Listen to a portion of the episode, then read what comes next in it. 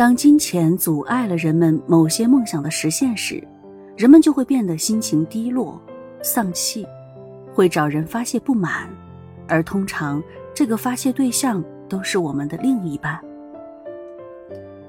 在亲密关系里，无论两个人是从不谈钱，还是习惯因金钱而争吵，买房还是租房，去哪儿度假，用什么牌子的洗发水。以及讨论三十元的咖啡或三十万元的汽车，金钱涉及生活的每一个方面。有读者跟我说，两个人风花雪月、你侬我侬的时候怎么都好，可是，只要涉及到真金白银、明码实价的事情，之前的柔情蜜意瞬间荡然无存，立刻就剑拔弩张起来。这样的事情发生的多了，就会让人寒心，感觉爱情似乎很脆弱。那些美好的时刻、情话，到底有多少值得信任呢？又有哪些才是恒久真实的东西呢？不免让人觉得很是幻灭。难道感情真的经不起金钱的考验吗？这绝对不是金钱的错，更不是。婚姻的错，金钱和婚姻都是放大器，他们会把一个人潜意识深处的信念放大，并且呈现出来。在没有结婚的时候，你可以只活在社会形象中，可是，一旦结婚，你的伴侣会马上清楚地看到你的阴影人格，那些弱点和底层的狭隘念头都会呈现出来。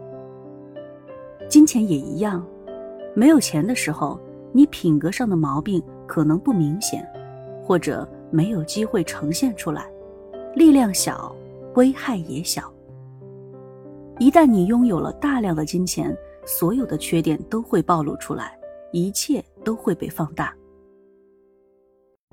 这个世界的超级富翁巴菲特非常诚实的说：“从我认识的亿万富翁来看。”钱只会让他们显露出本性。如果他们没钱的时候就是混蛋，那么，他们有了十亿美元之后依然是混蛋。所以，事实上我们需要明白，影响婚姻的不是金钱，而是你的金钱观以及生命观。你内心深处相信钱代表什么？钱应该怎么花？花在哪里？钱和爱是什么关系？你应该怎么给我花，我都是怎么给你花的。花多少钱该一起商量，多少钱可以自行决定。钱赚得多的那个人在家里是否有某些特权，还是说应该完全平等？等等。小女儿四岁那一年，我先生跟我说起去印度瑜伽圣地瑞凯诗练习瑜伽的想法，要待一个月。他有些动心，但是担心我太忙，公司和家里一个人顾不过来，一直在犹豫。那几年正是我的公司和个人事业的高速发展期，公司的市值在三年内翻了近五十倍，我的课程也排得很满，写稿、处理公司事务、讲课、个案咨询、开会等等。有时候连午餐的时间都会安排各种会谈会议，在家照顾孩子的事情也很多。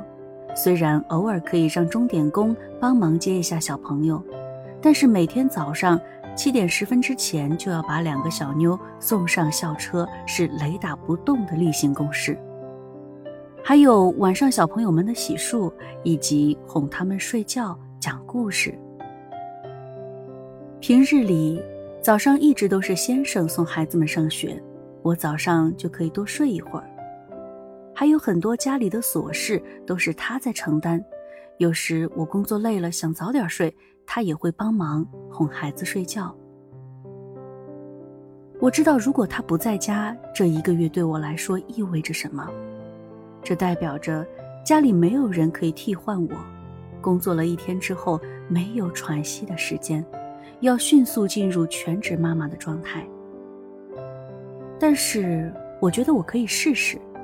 一方面，我知道他那段时间状态不太好，需要一个这样的机会去放空自己、滋养自己；另一方面，我也想突破一下自己，看看打破熟悉的生活流程，自己能否适应。其实，我对自己还是挺有信心的。所以在我的鼓励和撺掇之下，先生订了去印度的机票。临走前的第三天，他还有些不放心地问我：“你行不行啊？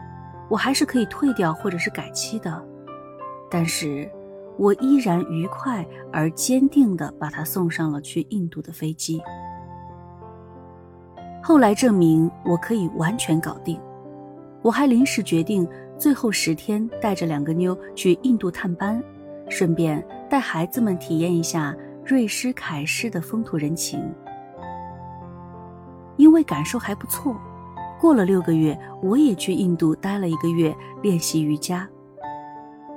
当年的十二月，他又去东北雪乡度假旅行，为期十天。他出去的第七天，我带孩子们去我妈家吃饭。吃完饭，妈妈突然问我：“他啥时候回？”我说：“还有三四天吧。”我妈有点不高兴，说：“怎么又出去这么久？”今年不是才在印度待了一个月吗？你这么忙，他还老是往外跑。我说，他平时也挺忙的，是需要休息一下，放松一下。我不也一样，有时需要休息休息吗？我妈说，那能一样吗？我说，哪儿不一样了？他顿了一下，说：“你是那个往家里拿钱的人呐。”我看着他一脸严肃的神情，忍不住笑了。妈，你知道吗？你这个叫做金钱的优越感，好像赚钱少或者不赚钱的人就低人一等，就没有权利去休息或者是享受，这是不对的。停了一下，我又说：如果我们的角色反过来，他是赚钱的人，我也一样觉得我可以休息享受。这段话说完，我妈许久没有说话，陷入了沉思。我知道她听进去了。以前我妈对我有很大的影响力，她对我先生的不满会引发我的情绪，会让我烦躁，或者是去跟他争辩。但是现在的我走过了那个阶段之后，就非常清楚，身边的人会影响到我们，其实是因为内心认同对方所说的。才会引发内在的波澜。我们完全身心一致的相信并践行的方向是不会被人影响的，甚至会反过来影响他们。